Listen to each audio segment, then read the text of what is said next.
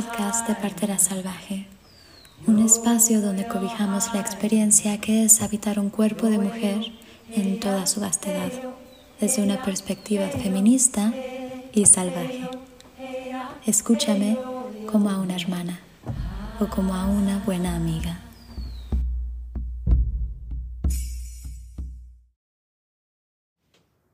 Bienvenida nuevamente. Qué gusto tenerte aquí en este capítulo que muy poquito habla de parto, de embarazo, poquito o nada, y tampoco ni siquiera quizás sobre el ser mujer, pero capítulo que me salió del corazón compartir. El título de este episodio es bastante soberbio, o al menos presuntuoso, lo admito. Obviamente no poseo el secreto de nada. Lo que te quiero compartir hoy no es nada del otro mundo y probablemente tampoco nada que no sepas, pero es el significado de la vida para mí desde mi visión. Aunque no las conozco todas, me atrevería a decir que todas o casi todas las religiones, filosofías, dogmas y creencias espirituales tienen la misma base, el amor sea el profundo amor que un ser creador te tiene a ti y a toda su creación, o el amor sincero que tú debes sentir hacia tu prójimo. Dios es amor, nos recuerdan siempre las religiones judio-cristianas. Aunque claro, algo debe haber quedado perdido entre letras, ya que aquellas mismas religiones se han utilizado como bandera, escudo y arma para matar a cientos de millones de personas la Guerra de los Treinta Años, causada por las divisiones religiosas que mató al menos a ocho millones de personas, las denominadas guerras santas que mataron alrededor de tres millones de personas y traumaron profundamente incontables más, la Inquisición, las conquistas, los actos terroristas, los grupos extremistas como el Ku Klux Klan, ISIS, y bueno, todos los demás incalculables y bestiales actos de repulsiva violencia perpetrados perdón, hasta el día de hoy en nombre de dioses que supuestamente son amor. Algo ahí no cuadra. ¿Qué se perdió entre las líneas? que no comprendemos? ¿Por qué es tan difícil amar o como mínimo respetar, pero verdaderamente respetar a quien piensa diferente? A quien tiene una, una opinión que, que nosotros tachamos como absurda o errónea. ¿Por qué estamos tan seguros y seguras de que lo que creemos es cierto? Estas últimas preguntas son quizás tema para otra plática, claro, una muy distinta, pero en lo que sí estoy de acuerdo con todas aquellas religiones, dogmas, creencias, cultos y filosofías, a pesar de no pertenecer a ninguna, es que yo también creo que el amor es la base de todo, está detrás de todo y es verdaderamente la tela de lo que está hecho este universo, y es también los hilos que componen aquella tela. En los momentos más horribles y espantosos de mi vida, una vez que aquella espesa, viscosa y oscura niebla de tristeza, frustración, miedo, enojo y trauma se disiparon, siempre encontré amor, un amor de profundidad e inmensidad inconcebibles. ¿De parte de quién? Tú dirás. El universo, la Madre Tierra, Dios, Dios, el Gran Espíritu, la fuente, yo misma, no sé. Yo sentí amor del universo expresado a través de la naturaleza, de cada rayo de luz, de cada gota de agua, incluidas las lágrimas, de cada flor, de cada pedazo de tierra y musgo bajo mis pies. Ahí estaba. Un amor que jamás, jamás justifica, ni causa, ni acredita, ni excusa, ni provoca aquellas situaciones dolorosas o repudiables. Pero sí un amor que estaba detrás, abajo, arriba, a un lado, afuera y sobre todo adentro, siempre. Si decidía prestarle atención, y si me permitía ser abrazada y arropada por ese amor. Pero aquella era una decisión que estaba en mis manos tomar. El poder de decidir, ¿Qué pasaría si tuvieras en cada situación el poder de decidir? Quizás no puedes decidir la situación en la que estás, obviamente, pero definitivamente puedes decidir tu reacción. La ciencia nos dice que las emociones tienen una duración de 90 segundos. Después de 90 segundos, la reacción química cerebral inicial termina. Y si continúas sintiendo ira, miedo, tristeza, ansiedad o cualquier otra emoción, no es tu fisiología cerebral la que está alimentando aquella emoción, sino que son tus propios pensamientos los que vuelven a estimular los cambios químicos que prolongan aquella emoción al recrearla constantemente. Quizás no tenemos control sobre aquellos 90 segundos de explosión química en nuestro cerebro, pero tenemos control sobre los pensamientos que tenemos. Pensamientos que pueden ser gasolina para agrandar el fuego o agua para calmarlo. Hay una frase que según yo dijo el Dalai Lama, pero al buscar esta frase para hacer este episodio no la encontré por ningún lado, ni atribuida al Dalai Lama, ni a nadie, así que no sé de dónde la saqué, pero la cargo desde hace muchos años, y dice más o menos algo parecido a lo siguiente. Ten cuidado con lo que piensas, porque tus pensamientos se vuelven tus sentimientos. Ten cuidado con lo que sientes, porque tus sentimientos se vuelven tus acciones. Ten cuidado con tus acciones, porque se vuelven tu realidad, y tu realidad se vuelve tu vida. Probablemente la frase original sea algo diferente, pero parafraseando, esa era la esencia. En un efecto en cadena, como si de pólvora se tratara, nuestros pensamientos se vuelven nuestra existencia misma. Obviamente no te estoy hablando de reprimir ninguna emoción, sino por el contrario, reconocerlas, aceptarlas, amarlas y guiarlas en beneficio de tu salud mental, emocional, social y física. No somos meras víctimas de nuestros traumas, patrones y circunstancias. Tenemos mucho, muchísimo más poder del que nos acreditamos a nosotras mismas. Y antes de continuar, quiero hacer un paréntesis para aclarar que yo sé que hay personas que tienen verdaderos desbalances químicos en el cerebro que les impiden la adecuada producción, comunicación o recepción de dopamina, serotonina, endorfinas y o oxitocina, que son hormonas de la felicidad. Y aquí no estoy hablando de aquel pequeño grupo de personas, sino del resto de nosotros y nosotras que aunque sí podemos hundirnos en periodos de depresión, esta depresión tiene más que ver con nuestro entorno cultural y social que no está diseñado para proteger nuestro bien emocional, mental y espiritual, sino muy por el contrario. Y también depresiones que tienen que ver con nuestra capacidad para decidir, nuestra percepción del mundo, de nuestra vida y de nosotras y nosotros mismos.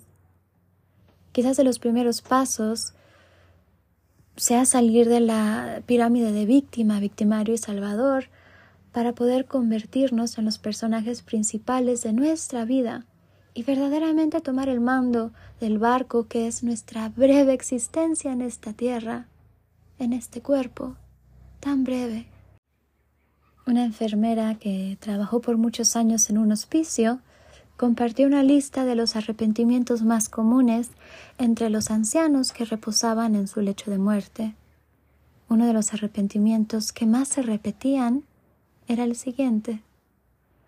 Ojalá hubiera escogido ser feliz con más frecuencia. ¿Notan la palabra clave en esta frase? Escogido. Ojalá hubiera escogido ser feliz con más frecuencia. ¿Podría ser algo de lo que tú te arrepintieras en tu lecho de muerte? Y si la respuesta es sí, ¿qué puedes hacer al respecto? Hace poco más de un año me invitaron a Europa, donde estuve cuatro meses y viví experiencias verdaderamente maravillosas.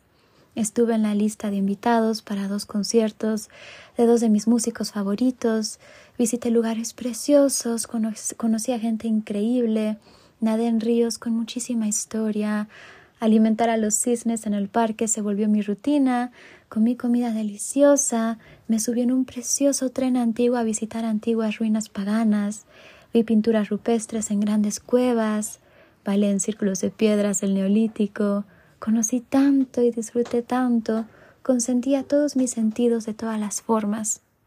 Pero ¿sabes cuál fue mi momento favorito? El que más recuerdo, el que más amor y alegría me hizo sentir, más que todos aquellos otros momentos combinados. Era una tarde y yo iba en coche, en el asiento del copiloto, en la carretera con la ventana abierta.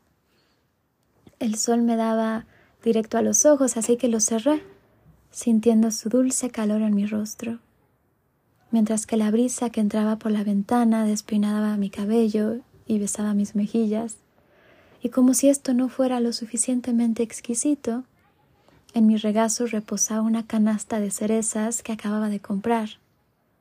Agarré una cereza y sentí su delicioso y jugoso sabor en mi boca, mientras sentía todavía el sol y la brisa en mi rostro. Con los ojos cerrados, disfruté y gocé de este momento tanto. Ese momento fue mi momento favorito en el que más dicha y más beatitud sentí en toda mi estadía, el que me hizo sentir amor verdadero hasta la médula, sol, brisa y una cereza, algo que tengo aquí en Chiapas y en todos lados.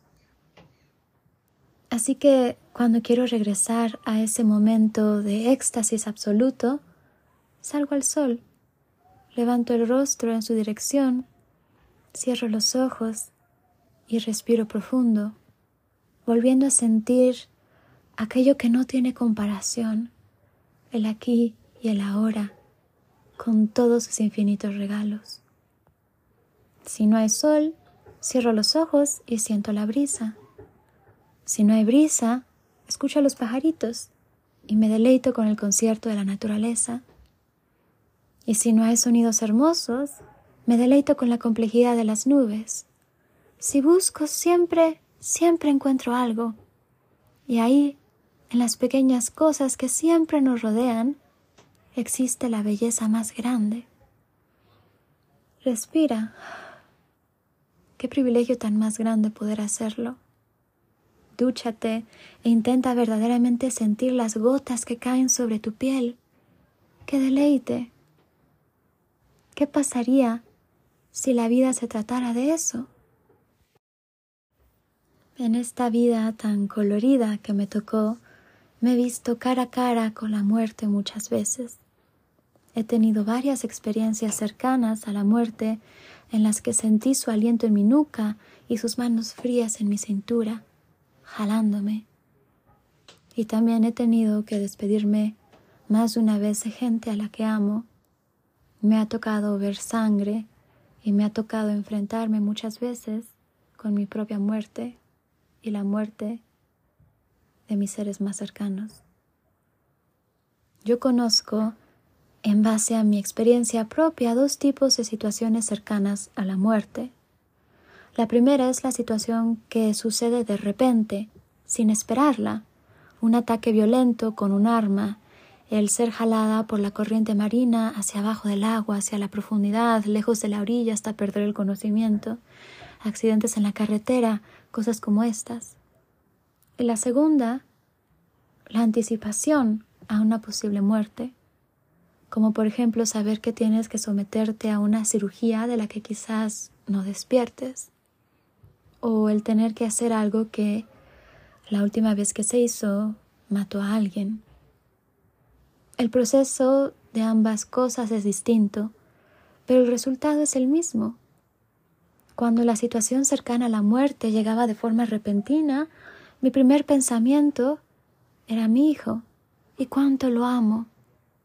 Mi mente se llenó de su mirada, de su sonrisa y de mi amor, y de las ganas de abrazarlo una vez más. Antes de que mi hijo naciera, aquella persona que vi cuando pensé que moriría era a mi mamá. Y cuando la situación cercana a la muerte era por anticipación, La experiencia de hecho era muy bella. La belleza y el amor eran incluso más grandes que mis nervios y ansiedad. Lo empapaban todo.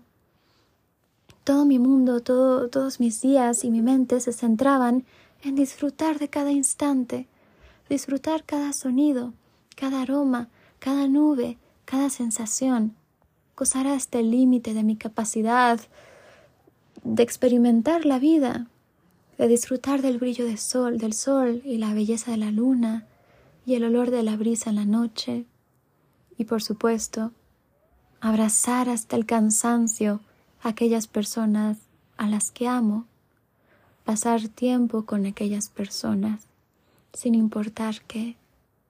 De repente, nada, absolutamente nada más importaba. Y esta experiencia no solo es mía, Cualquier persona que haya tenido una experiencia cercana a la muerte te, puede decir lo mismo. El dinero no vale nada, no importa, no lo piensas siquiera. El éxito y los logros laborales o de vida tampoco importan, tampoco piensas en ellos. En lo único en lo que piensas es en aquellas personas que amas. Eso es todo lo que importa, el querer verlas una vez más, abrazarlas una vez más, el querer un día más con ellos, uno sencillo, sin más, pero con ellos. Tú y yo, y todos, llegaremos un día al día de nuestra muerte, y experimentaremos esto de lo que te estoy hablando.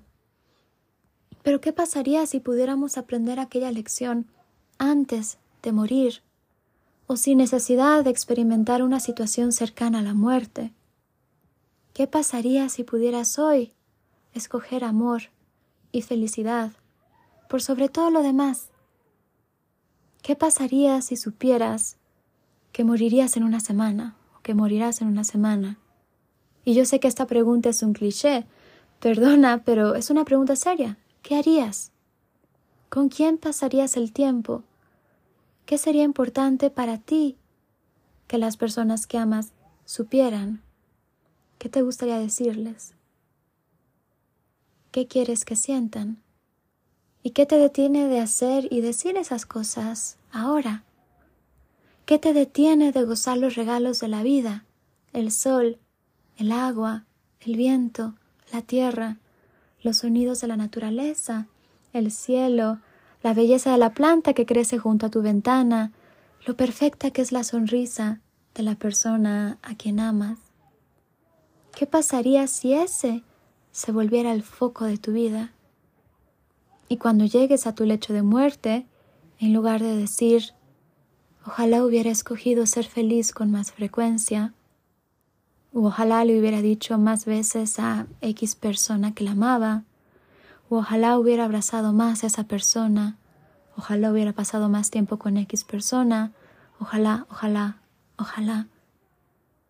¿Qué pasaría si en lugar de eso pudieras decir, amé muchísimo, amé tanto como pude, disfruté tanto, tanto, tanto, gocé de cada atardecer que vi, me reí mucho, encontré belleza en lo sencillo, y llené de tantos besos y abrazos a mis seres queridos que hasta les sobró amor.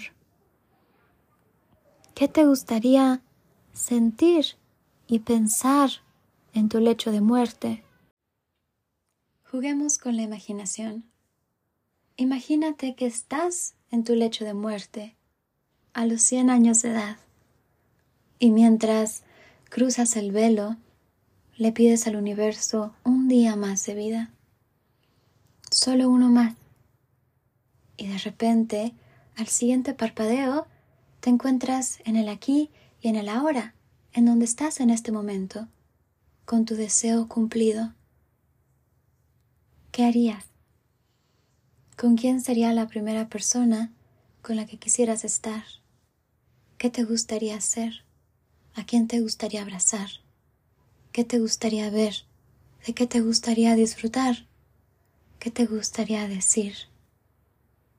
Piensa eso a profundidad, haz este ejercicio y luego pregúntate, ¿qué pasaría si decido hacer aquello mismo ahora, mientras tengo la oportunidad? Quizás de eso se trata nuestro brevísimo paseo por la vida. Cien años, si tienes mucha suerte, para ser tú. En el infinito tiempo del universo, trece mil millones de años desde el Big Bang, y un infinito más por delante. La Tierra algún día será comida por el Sol, y nuestra galaxia algún día también tendrá su propio lecho de muerte, cuando sea absorbida por el agujero negro supermasivo que está al centro de la misma. Pero en este infinito estamos tú y yo, brevemente, y tenemos el don de amar, el don de experimentar placer y felicidad y de escoger el amor, el placer y la felicidad. Y si utilizamos este don,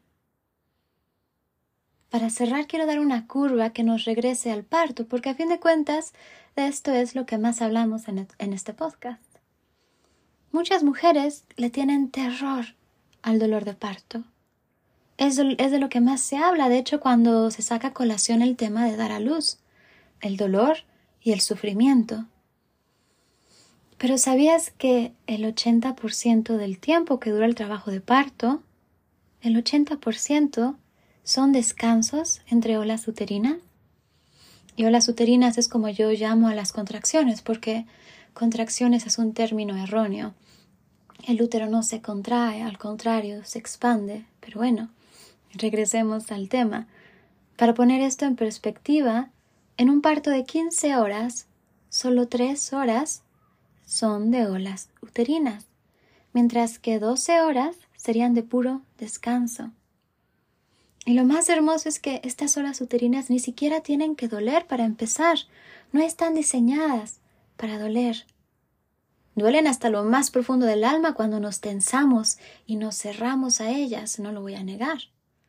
Pero cuando nos abrimos a ellas, cuando respiramos y las invitamos con amor a cruzar nuestro cuerpo, cuando les sonreímos y las amamos, no duelen. Las sentimos, sí, pero no duelen. El, motivo científico de esto es que las endorfinas y la oxitocina bloquean los receptores de dolor en el cerebro, mientras que el miedo y el estrés y la tensión empeoran el dolor, además de que cierran nuestro cuerpo, lo que provoca que el útero tenga que hacer más fuerza para poder expandirse y sacar a bebé. ¿Qué te estoy diciendo aquí? La perspectiva lo es todo porque podríamos ver el parto como el 80% de descansos, paz, tranquilidad y respiros que es. Pero decidimos verlo como el 20% de intensidad que implica. Y número dos, la decisión es algo que también aquí aplica. En el momento en el que empezamos a sentir que se acerca la ola, Podemos tensarnos a ellas, asustarnos, cerrarnos, intentar luchar contra ella y posteriormente ser revolcadas completamente por aquella ola. O podemos escoger abrirnos, respirar, invitar con emoción a la ola, amarla y experimentarla con gozo. ¿Y si la vida se tratara de eso? Gracias hermana por escucharme. Te invito a echarle un vistazo a mi Instagram, arroba partera.chiapas, para aprender mucho, mucho más. Y no dudes en comunicarte conmigo si tienes interés en mis acompañamientos uno a uno, mis terapias y consultas, mis distintos talleres y preparaciones o en alguno de mis libros electrónicos. Si te gustó este episodio, compártelo en tus historias y etiquétame. Me encantaría saber qué piensas.